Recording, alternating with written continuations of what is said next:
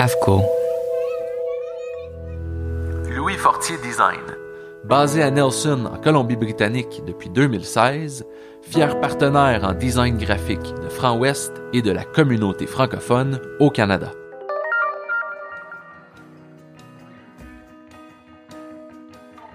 Quand j'ai commencé, c'était vraiment beaucoup d'hommes et d'hommes blancs. C'était difficile. Il y a eu des shops où j'ai travaillé où c'était extrêmement difficile et des mauvais lieux de travail où j'ai dû subir des insultes et des moments pas mal minables. Présenté par l'AFCO, vous écoutez Franc Ouest, balado sur les francophones et les francophiles fascinants des Kootenays Ouest. Je suis Patrick Lac et ceci est la saison 1, Francophonie sauvage. Au début, quand j'ai commencé à tatouer, c'était shops avec beaucoup d'hommes.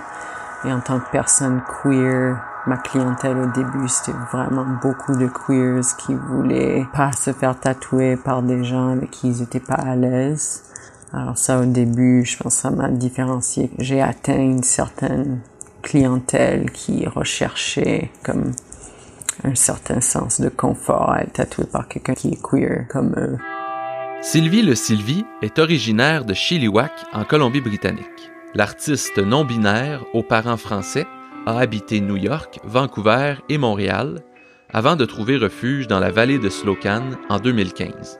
Ayant toujours dessiné, Yel tatoue à temps plein depuis 2007 et affectionne servir ses clients en français au salon Strange Society Tattoo.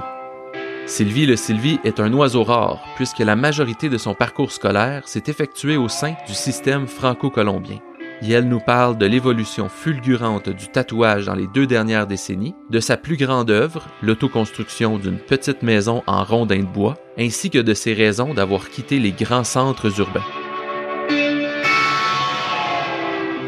Ah, je m'appelle Sylvie Le Sylvie, c'est mon nom d'artiste. Je suis tatoueur, je suis non-binaire, j'utilise les pronoms Yel. Moi, je suis née à Chilliwack, en Colombie-Britannique. J'ai grandi là euh, jusqu'à à peu près 16-17 ans.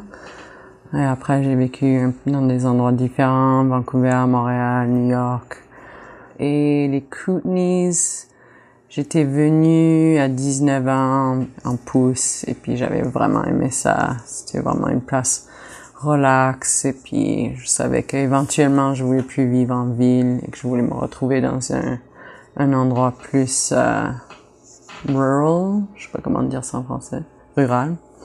Et Nelson, c'était une ville proche de la vallée du Slocan qui avait assez de, de mouvement pour travailler, pour tatouer. Puis... Pour quelqu'un qui est jamais venu dans la vallée du Slocan, c'est quoi le vibe? Comment tu décris ça comme endroit?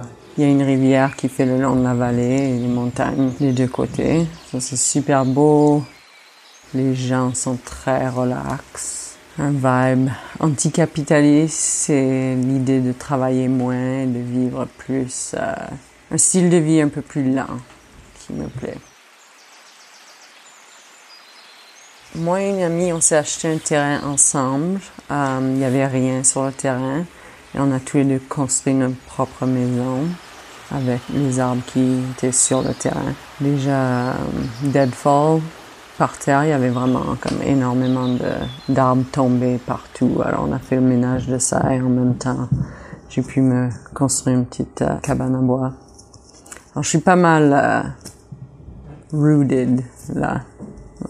Est-ce qu'il y a de l'électricité dans ta cabane en bois? Oui, oui. Euh, on, a, on, a, on vient d'avoir de l'eau l'année dernière. Alors on a passé ouais, six ans, six ans et demi sans eau. Alors, on a porté notre eau d'ailleurs dans des gros blueies, comme on appelle ça ici, les gros 8 litres ou 10 litres, 10 litres d'eau. Un peu rugged.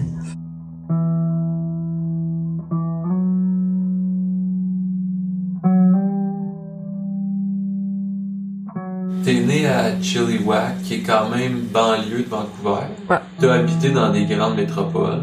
Puis là, tu te retrouves à avoir bâti une cabine en bois rond euh, sans eau. Yep. Ça me plaît. J'aime ça. On a de l'eau maintenant. Comment t'en es venu à faire du tatou? Ben, j'ai toujours dessiné depuis que je suis vraiment, vraiment jeune. C'est quelque chose que j'ai toujours besoin de faire, thérapeutique, et si je dessine pas, j'ai comme un gros manque dans ma vie.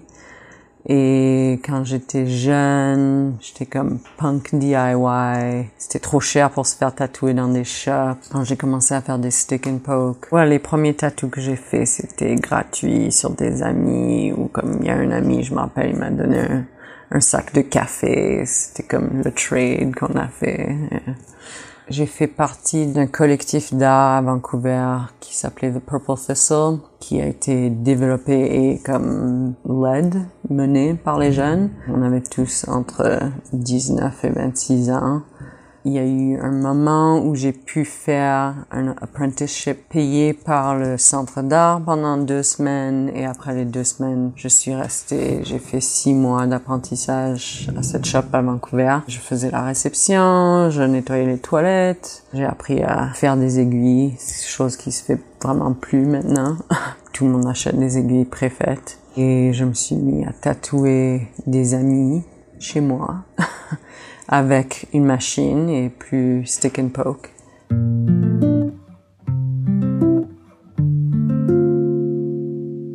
En 2007, j'ai déménagé à Montréal et j'ai eu ma première job. Ça s'appelait Super Rock. C'était sur Sainte-Catherine, presque au coin de Saint-Denis. Et c'était vraiment pas une bonne shop de tatou.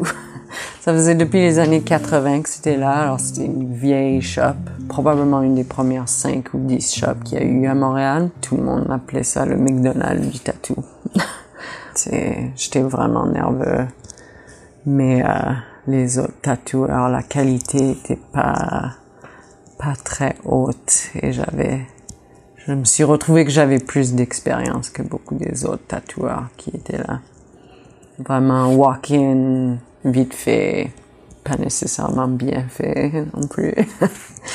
et c'est en 2007 et cette année ça fait 15 ans que je tatoue à temps plein.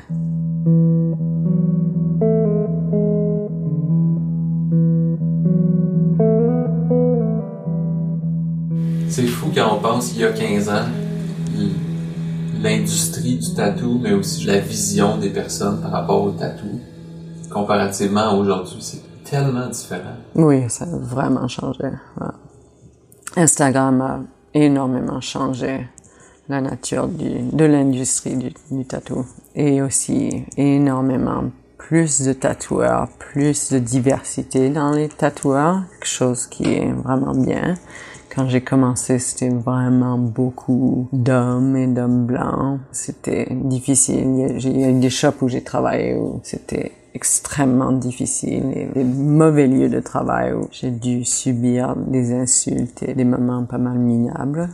Et ça, ça a changé. Il y a beaucoup de shops qui veulent être des shops qui sont comme safe space et qui sont ouverts à tout le monde plus il y a de tatoueurs, plus il y a de compétition, mais plus la qualité monte. T'as plus de choix. Alors les gens qui sont pas nécessairement des bonnes personnes ou qui traitent mal leurs clients, ils vont perdre leur clientèle. Et puis la clientèle elle va aller vers des gens qui sont plus euh, vers d'esprit. Je pense que ça a changé vraiment pour le mieux. Il y a beaucoup plus de tatoueurs, je trouve que c'est pas une mauvaise chose parce que ça, ça hausse la barre pour que les gens se poussent à être meilleurs. Toi, personnellement, c'est quoi ta première expérience de tatouage? Euh, le premier tatou que j'ai eu, j'avais 18 ans. Et c'était dans une maison, un punk house à Vancouver, qui existe encore. Ça va faire 20 ans que cette maison punk house est là. Et c'était sur le sofa. euh, un petit tatou sur sur ma cheville que j'ai encore et que je couvrirai jamais. Je le ferai pas faire maintenant, mais je le couvrirai jamais parce que c'est mon premier tatou. Le premier tatou que j'ai fait avec une machine, c'était sur moi-même. J'en ai fait quelques-uns sur mes cuisses et sur, sur mes pieds. Et je les ai encore. Ils sont pas très beaux, mais ça, ça fait partie de mon histoire.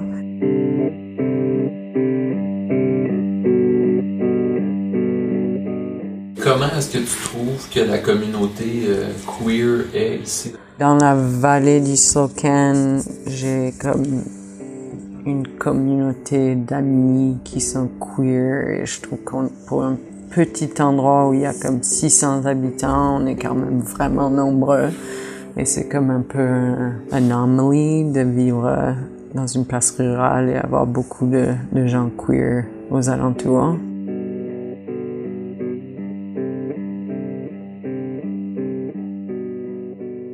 Début, tu as mentionné que tu te décris, je sais pas si c'est le bon terme, mais en tant qu'une personne non binaire. Pour quelqu'un qui est comme pas vraiment familier avec ce, terme-là, peux-tu m'expliquer, pour toi, c'est quoi l'importance d'être non binaire et en quoi ça se différencie d'être queer? Queer, c'est plus un en anglais on dit umbrella term. Les identités queer, ça serait comme des gens qui sont non-binaires, trans, gays, lesbiennes. C'est comme un peu un rassemblement de toutes les identités qui sont en dehors d'être hétéro. Et pour moi, ben, j'étais vraiment tomboy quand j'étais jeune. Je veux dire, à l'âge de 9-10 ans, j'étais vraiment pas une fille-fille. Euh, mais j'étais pas nécessairement complètement garçon manqué. Et quand, à, 16-17 ans, j'ai été exposée à des gens qui étaient non-binaires et trans. Il y a eu juste un gros clic que ça, c'était une identité qui, qui m'allait bien, qui me rendait plus à l'aise avec qui j'étais, qui je suis dans mon corps et comment je m'identifie. Non binaire qui veut dire pas vraiment fille, pas vraiment gars, quelque part au milieu, un peu plus fluide. Il y a des journées où porter des boucles d'oreilles de temps en temps. La plupart du temps, je pense que je me présente plus androgyne.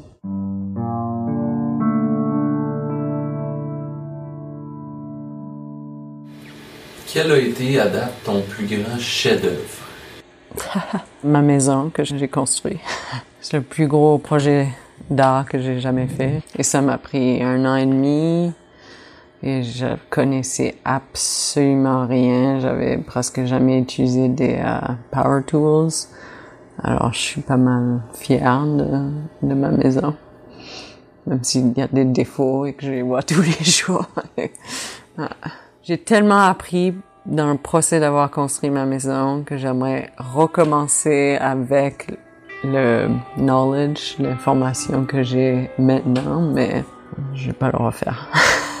C'était a one-time thing. Ben, avec le tatouage, il n'y a pas vraiment, je sais pas, presque à chaque fois que je fais un nouveau tatou, je suis comme yes, best one. Je suis excitée à chaque fois.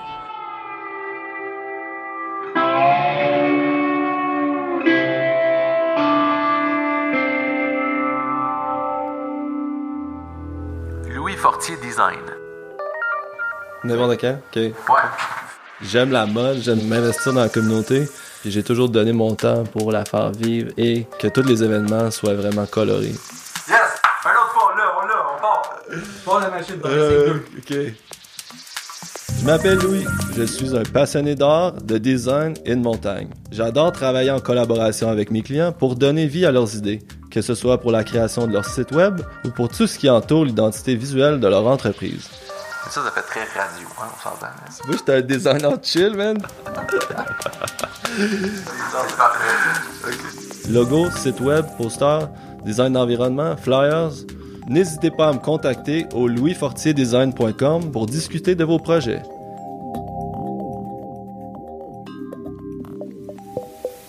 Je suis Patrick Lac et vous écoutez Franc Ouest, saison 1, Francophonie sauvage. Enregistré au studio de l'AFCO à Nelson, en Colombie-Britannique, voici la suite de ma conversation avec notre invité aujourd'hui. Sylvie Le Sylvie. Quand tu es dans le processus de faire la pièce comme telle, qu'est-ce qui se passe dans ta tête? pas grand chose. c'est un peu une méditation dans un sens. Je sais pas. c'est dur à expliquer, mais je suis comme. Des fois, c'est juste ling, ling, ling, ling, ling. Et comme juste la concentration du, de la ligne. C'est même pas le dessin au complet, mais juste comme la ligne que tu es en train de faire et d'être comme ça va être la meilleure ligne. Et après la, la deuxième ligne, ça va être la meilleure ligne.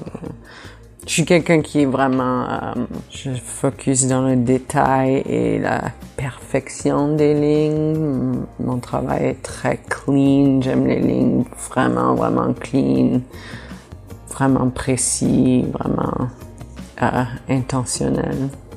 Concentration totale. Il n'y a pas grande pensée dans ma tête à part juste la ligne que je suis en train de faire.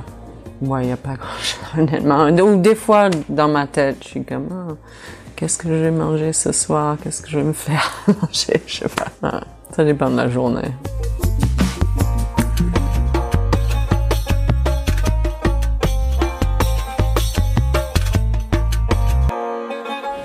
J'adore que tu aies dit que c'est comme de la méditation. Tantôt, tu disais que tu as besoin de dessiner. C'est comme. Je trouve ça intéressant parce que j'ai l'impression qu'on associe plus le tatouage à quelque chose d'extrême, à quelque chose de punk rock, justement.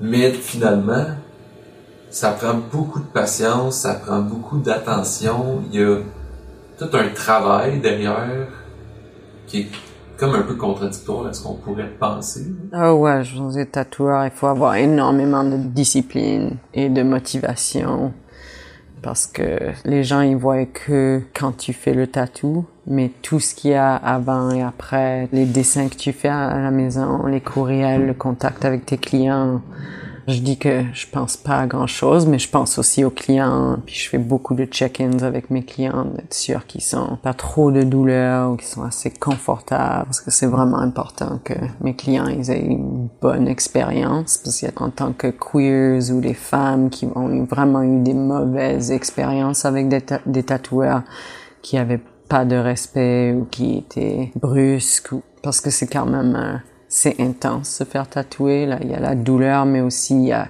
tu fais vraiment confiance à cette personne. Notre travail, c'est de marquer quelqu'un pour le reste de leur vie. Ils vont avoir ce tatou et ça devient une partie de eux et de leur identité. Qu'est-ce que ça te fait quand tu vois une de tes pièces sur quelqu'un après, tu disons, des années plus tard? C'est cool de voir comme être un concert et comme je vois comme oh la jambe de quelqu'un et un tatou que j'ai fait c'est comme excitant un peu comme oh wow parce que avec le tatouage c'est de l'art que tu fais et une fois que tu l'as fait tu lui dis au revoir un peu dans un sens. Et il y en a beaucoup que les tatous que j'ai fait je les reverrai jamais. La génération des gens que j'ai tatoués une fois qu'ils seront plus là mon art part avec eux. Et c'est quelque chose que j'aime que c'est un peu temporel et ça reste pas. Il y a une euh, expiration date. c'est fascinant ce que tu viens de dire. J'ai jamais pensé à ça. Que toi, ta réflexion, c'est que ton art que tu crées a une date d'expiration, comme tu as dit. Parce que les individus, éventuellement, vont disparaître. Mm-hmm. L'œuvre aussi. Je pense qu'habituellement, on voit un tatou comme quelque chose tu vas l'avoir toute ta vie. Mm-hmm. Mais toi, t'as la vision au contraire. C'est genre, cette œuvre-là, elle va pas durer éternellement. Dans ton exemple tantôt de t'es dans un show, puis là tu spots une de tes œuvres sur quelqu'un, aurais-tu reconnu la personne? pas tout le temps. 15 ans de tatou, ça se... Combien tu penses? Oh my god, j'ai aucune idée. Juste quand je fais des conventions, j'en fais genre 10 à 12 par jour.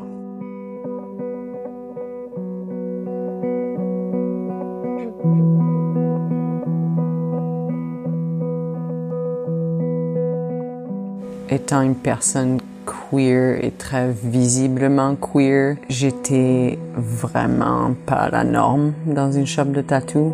Les premières conventions où je suis allée, je y a pour moi à peu près 200 à 300 tatoueurs et j'avais compté comme 10 femmes. Même pas des gens queer, juste des femmes. Et ça, c'était vraiment un milieu différent que ça l'est maintenant. Et c'était extrêmement difficile de continuer dans ce milieu et de pas quitter. j'ai travaillé dans une shop pendant deux ans et demi et quand j'ai quitté, j'ai eu l'impression que j'ai quitté une relation abusive. Ils me traitaient de nom, ils me disaient des trucs. Ah, au début, ils avaient dit qu'ils voulaient pas m'embaucher parce que j'avais trop l'air d'une lesbienne. Mais finalement, ils m'ont embauché parce qu'ils ont dit que j'étais bon, tatoueur. Mais c'était vraiment un mauvais lieu de travail où je me suis vraiment bagarrée avec les gens qui travaillaient là pour être sûr que mes clients avaient du respect, mais c'était un milieu absolument horrible. Je pense que ça, c'était des gros défis d'être vraiment une personne euh, uncommon dans le milieu. Bah, ça a énormément changé. Quand j'ai commencé à tatouer, si tu recherchais un tatoueur, tu faisais le tour des shops de tatou. Tu y allais en personne et tu allais voir les portfolios en personne. Et tu disais, ah, ok, ok, j'ai aimé le portfolio de cette personne dans cette shop, mais j'ai aussi aimé le portfolio de cette personne ici. Je vais retourner voir cette shop-là, etc. Et avec l'Internet et surtout Instagram, qui est vraiment devenu une plateforme pour les tatoueurs, c'est notre portfolio. Aussi les shops de tatou dans le temps où je travaillais, c'était très intimidant de rentrer dans une shop et il y a des gens qui voulaient pas rentrer dans des shops parce qu'ils se sentaient vraiment inconfortables et c'était très macho comme environnement.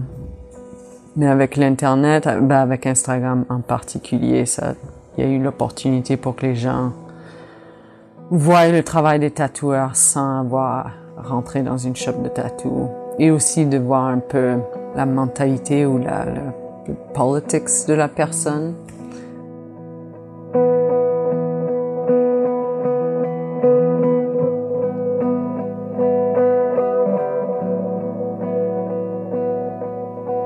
Mes parents sont français de la France. J'ai jamais vécu en France, mais on y allait quand j'étais jeune. Mes parents voulaient absolument qu'on parle français et on n'avait pas le droit de parler en anglais à la maison.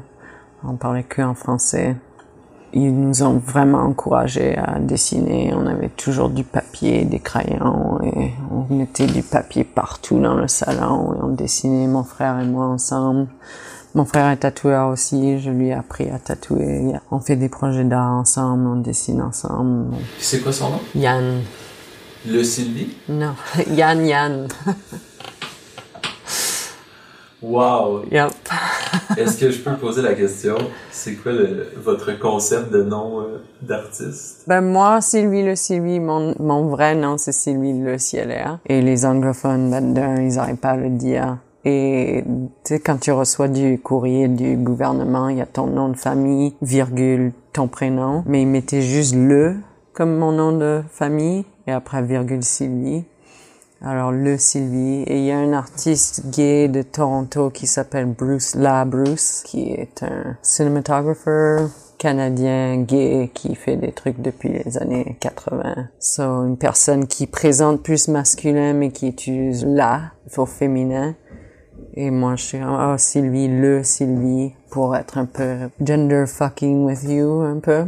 Euh, mon frère et moi on se parle toujours en français parce qu'on a garder l'habitude de se parler en français parce qu'on n'avait vraiment pas le droit de parler anglais à la maison. Comme c'était vraiment si j'utilisais un mot en, en anglais, mon, mon père il me faisait répéter ma phrase ou si je faisais une erreur, il, il m'interrompait au milieu de ma phrase pour me dire non, tu le dis comme ça et recommence ta phrase. Ça me frustrait énormément et je trouvais ça bête et puis aussi c'était pas cool de parler français à Chiliwak où les gens ils s'en foutaient pas mal que je sois bilingue ou que je parle français, ça les intéressait pas. Et c'est juste quand j'ai vieilli que j'apprécie beaucoup plus la langue et beaucoup plus le fait que mes parents étaient quand même pas mal stricts. Et j'ai adoré vivre à Montréal, alors c'était vraiment bien de pouvoir parler français. C'était vraiment un, un, un cherche mon mot benefit de parler les deux langues. J'ai eu accès à une communauté punk anglophone, mais il y a une communauté punk francophone, où il y a la communauté queer anglophone et aussi francophone.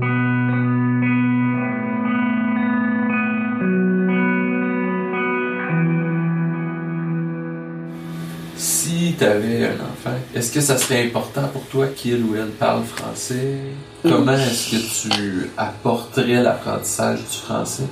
Tu sais, j'aimerais savoir ton opinion. Genre, tu sais, tu dis que, admettons, ton père était très strict. Toi, comment tu le ferais différemment? Euh, ben, je parle en français à mon chien. euh, ouais, euh, oui, définitivement, je pense que ça serait important. Je, hmm, ouais, je sais pas, je veux dire, ça me faisait chier qu'il soit strict dans le temps, mais maintenant, j'apprécie ce qu'il a fait. Si on n'avait pas été forcé de parler en français à la maison, on n'aurait jamais vraiment eu l'opportunité de, pratiquer notre français. Je sais pas si je serais aussi strict, je voudrais espérer que l'enfant soit excité d'apprendre le français. Je pense que les gens maintenant sont moins euh, méchants qu'ils étaient dans les années 90 ou que ce qui était différent était mal vu. Je pense que maintenant les gens sont plus euh, ouverts et ils acceptent la différence d'une façon différente.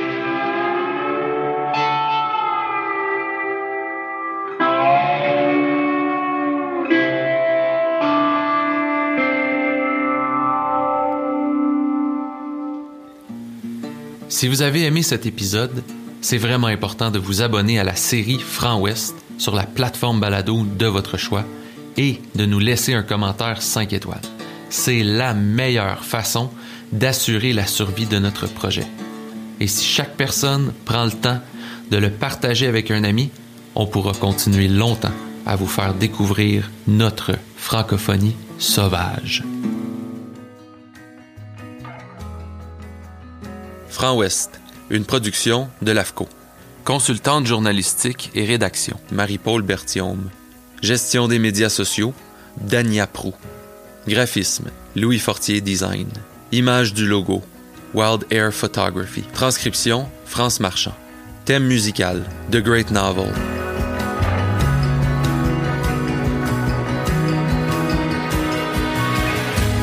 Ambiance musicale, DJ très à l'aise, Kent Kataoka, Patrick Lack and South Heaven, Xavier Deschaines Filion.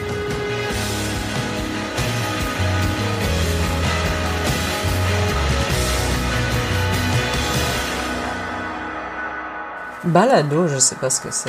Podcast. Ah, ok, ok.